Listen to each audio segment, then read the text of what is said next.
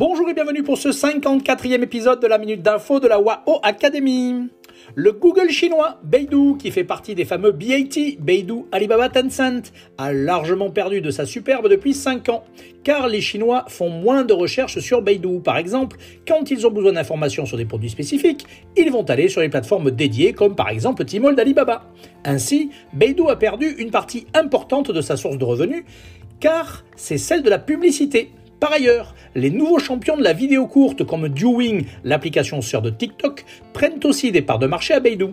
Est-ce que Beidou a dit son dernier mot? Vraisemblablement non, puisque vendredi 22 octobre, Beidou a annoncé qu'avec la marque Weltmeister, elle va sortir un modèle de voiture autonome, donc sans conducteur, mais de manière industrielle, ce qui n'est pas encore le cas pour de nombreux autres constructeurs. À la suite de cette annonce, les cours de l'action de Beidou ont augmenté de 5%. En effet, Beidou a investi en cumulé plus de 15 milliards d'euros durant 10 ans pour se transformer en une société technologique et non plus une société de publicité en ligne. Il est donc intéressant d'observer si Beidou va réussir son revirement stratégique vital. Allez, à très vite pour un nouveau podcast et portez-vous bien